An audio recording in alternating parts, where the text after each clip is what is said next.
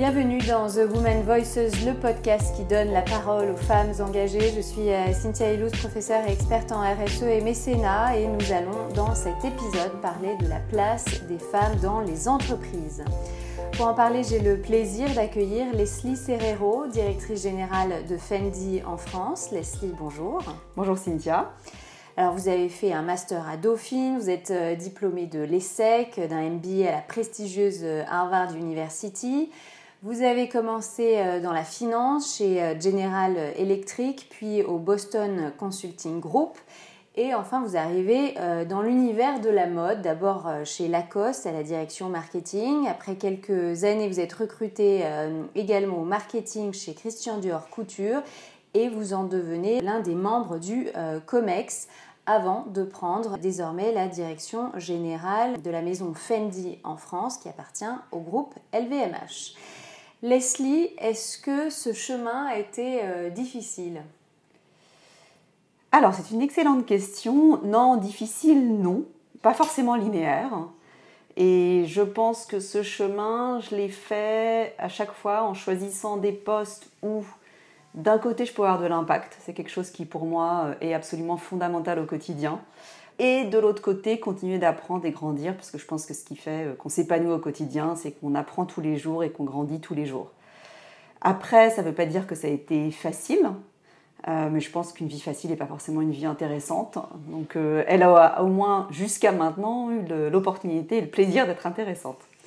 Est-ce qu'il y a des difficultés, des étapes que vous aviez sous-estimées?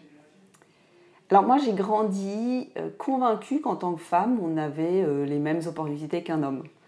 Donc euh, je pense que jusqu'à assez tard dans ma carrière ça n'a pas été un sujet. mais force est de constater qu'arriver à un certain niveau c'est un challenge additionnel.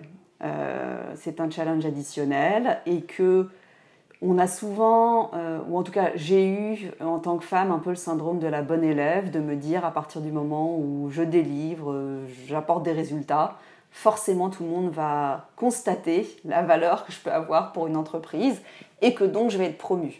Euh, je pense que ça, non, ça n'est pas vrai. On a beau avoir beaucoup de résultats, si on ne lève pas la main et si on ne se bat pas pour aller chercher le poste de près, on ne l'a pas. Ça, c'est assez euh, fréquent en effet d'entendre euh, ce genre de, témoignages. Est-ce que vous avez euh, plus particulièrement rencontré, été confronté au sexisme ou au harcèlement, des différences de salaire, enfin les, sujets qu'on peut régulièrement entendre dans l'actualité? Alors sexisme et harcèlement, non. alors je pense aussi que je ne le vois pas et que je suis assez imperméable et que donc ça ne m'est pas arrivé, mais que je ne l'ai pas non plus constaté de manière objective sur, euh, sur d'autres femmes autour de moi. Euh, différence de salaire, c'est sûr qu'il y en a, mais c'est compliqué de savoir vraiment quelle est, quelle est cette différence. Que peut-on faire selon vous pour que les femmes justement euh, accèdent plus facilement à des postes à des responsabilités, à postes de direction, à des comités de direction, comités exécutifs, etc.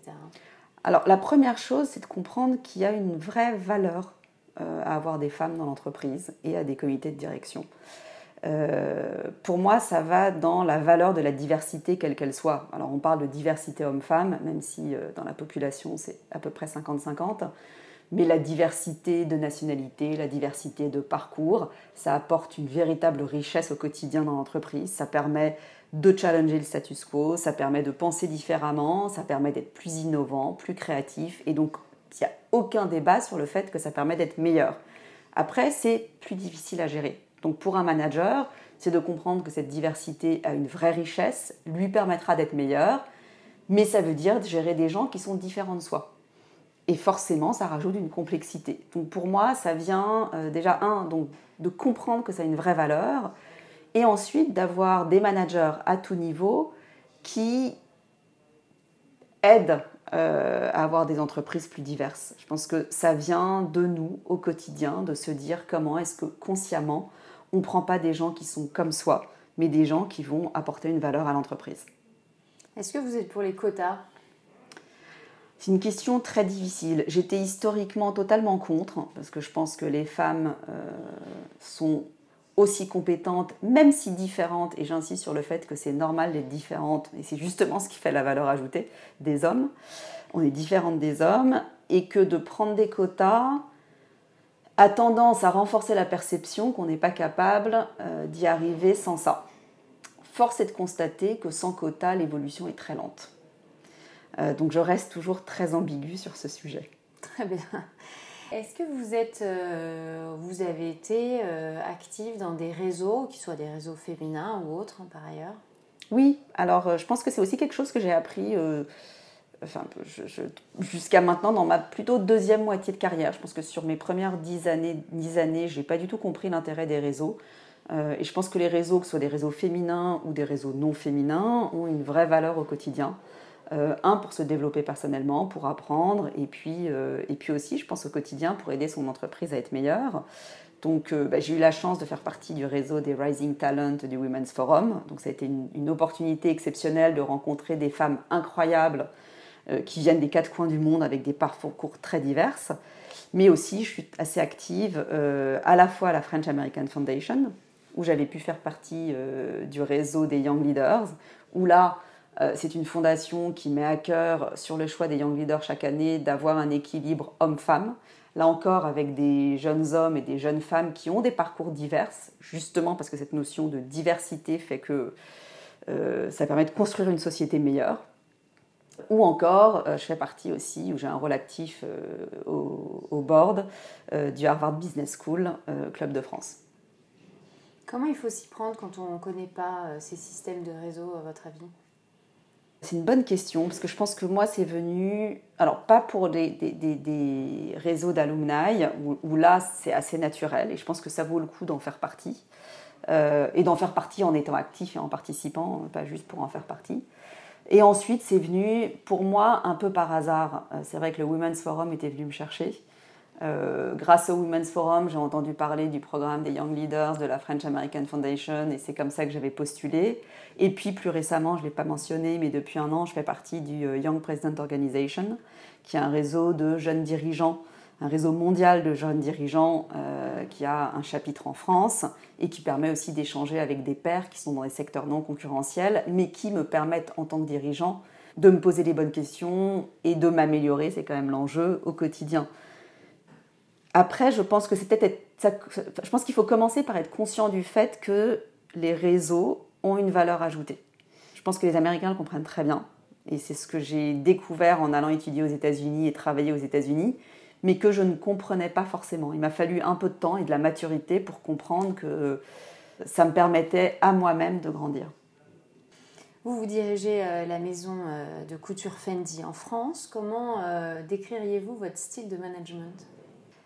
Alors, je pense très participatif, c'est-à-dire que je suis convaincue que les idées viennent de tout le monde, les bonnes idées viennent de tout le monde, dans un monde en pleine mutation avec une volatilité telle que celle qu'on a pu expérimenter sur les 15 derniers mois clairement, euh, l'enjeu est de se remettre en cause et, que chacun euh, puisse apporter une vraie valeur ajoutée à la société. Et, j'espère, en tout cas, c'est ce que je, tente de mettre en place au quotidien. Euh, exigeante. Je suis extrêmement exigeante, ça, n'y a pas de débat. Je suis très exigeante avec moi et je suis très exigeante avec mes équipes, mais avec la volonté qu'eux puissent s'épanouir au quotidien. Alors, s'épanouir ne veut pas dire pas travailler, mais c'est trouver du sens dans ce qu'on fait. Donc essayer de leur donner du sens, d'une part, et essayer de leur apporter au maximum l'opportunité de se développer, de progresser. Et, j'ai toujours dans ma carrière vraiment mis un point d'honneur à développer des talents. De manière peut-être très égoïste, parce que je ne suis aussi bonne que mes équipes. Donc pour être la meilleure, je dois avoir les meilleurs, et pour avoir les meilleurs, il faut leur permettre de se développer, de grandir, de progresser. alors comment vous encouragez euh, l'égalité et la, diversité euh, dans vos recrutements justement? Alors pour moi, c'est une évidence absolue. Enfin, je, pense que l'enjeu est de prendre la meilleure personne pour le meilleur job. Euh, j'ai la chance d'avoir des équipes très diverses. Euh, dans mes managers, j'ai probablement un peu plus de femmes d'ailleurs que d'hommes. Euh, et dans les boutiques, structurellement, c'est vrai que les boutiques de luxe ont des équipes diverses, à la fois en termes de profil homme-femme, mais aussi nationalité, puisque l'enjeu est de pouvoir servir des clients qui sont aussi diverses. Donc je dirais qu'au quotidien, euh, j'ai plus eu dans le passé à essayer, enfin en tout cas sur mes dernières dix années, j'avais plus des équipes presque trop féminines. Et mon enjeu était de recruter des hommes, mais là encore, parce que je suis absolument convaincue que la force d'une équipe, c'est la diversité. Plus largement, euh, quelle est la, place aujourd'hui de la RSE, de la responsabilité sociale des entreprises dans, euh, dans le secteur du luxe euh, Avant le Covid, après le Covid, on voit que les choses ont beaucoup bougé, que, que les clients et l'ensemble du grand public d'ailleurs attend de la responsabilité et de l'engagement de la part de ces entreprises. Tout à fait. je pense que c'était une tendance de fond qui n'a fait que s'accélérer. Je pense que c'est extrêmement positif parce qu'on se doit en tant qu'entreprise d'être exemplaire. Je pense que le luxe, en fait, a toujours été exemplaire euh, à beaucoup de niveaux, notamment parce que nous, on fait des produits qui sont durables, qui se transmettent de génération en génération. On a toujours eu à cœur euh, de savoir d'où venaient nos produits, nos matières premières. Donc, euh, on, est, et on a toujours été extrêmement traçable. On n'en a juste jamais parlé. De la même manière, euh, on sait qui fait nos produits, euh, les artisans qui travaillent avec nous au quotidien. Euh, et ça, on l'a toujours su. Donc je pense que c'est au contraire pour moi une force pour le luxe, parce que c'est quelque chose qui a toujours été dans l'ADN des marques de luxe. Ça ne veut pas dire qu'on ne peut pas s'améliorer encore au quotidien. Et il n'y a aucun débat sur le fait que le groupe et Fendi s'améliorent au quotidien. Euh, mais je pense que c'est quelque chose sur lequel on avait un véritable euh, avantage déjà euh, avant même qu'on parle de RSE. Alors, vous parliez de, traçabilité des artisans, en l'occurrence, la maison Fendi est historiquement italienne, donc vous allez mettre plus en avant vos artisans italiens pour beaucoup, j'imagine? Alors, Italie, tout est produit en Italie. Oui, oui, oui. Donc c'est des, des, choses sur lesquelles vous communiquez désormais, les petites mains euh. On ne communique pas forcément aujourd'hui plus qu'avant, même si je pense qu'on pourrait communiquer plus qu'avant, puisque au contraire, à chaque fois qu'on emmène euh, notamment des clients découvrir nos ateliers à Rome, euh, on se rend compte du travail, du savoir-faire, bah, que tous les produits sont faits avec amour, et, et ça valorise encore plus la valeur du produit. Donc c'est vrai que plus on communique dessus, plus on se rend compte justement de, l'authenticité de nos produits. Quel conseil vous donneriez à des jeunes euh, étudiantes ou même étudiants, jeunes étudiants, qui ont l'ambition un jour de, diriger une, grande maison comme vous le faites? Oser. Je pense que c'est oser, ne pas avoir peur, prendre des risques, aller de l'avant je pense que ce que j'ai appris dans mes, études aux États-Unis et, mon passage euh, ensuite professionnel, mais surtout dans les études aux États-Unis, je pense que la force des Américains, c'est qu'ils ont peur de rien et qu'ils osent et qu'ils osent prendre des risques.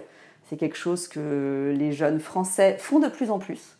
D'ailleurs, je, je, préside le jury qui s'appelle Made in Dauphine, où on récompense euh, des experts, donc des personnalités qui ont réussi dans le monde professionnel et qui ont étudié à Dauphine, mais aussi euh, des espoirs qui sont des jeunes gens qui ont lancé leur société, des startups. Et je suis absolument fascinée de voir à quel point de plus en plus de jeunes, beaucoup plus que quand moi j'ai été diplômée, aujourd'hui se lancent dans l'entrepreneuriat. Je trouve ça fabuleux. Je pense que c'est ça qui permet que euh, voilà, la France de demain soit encore plus forte que la France d'aujourd'hui.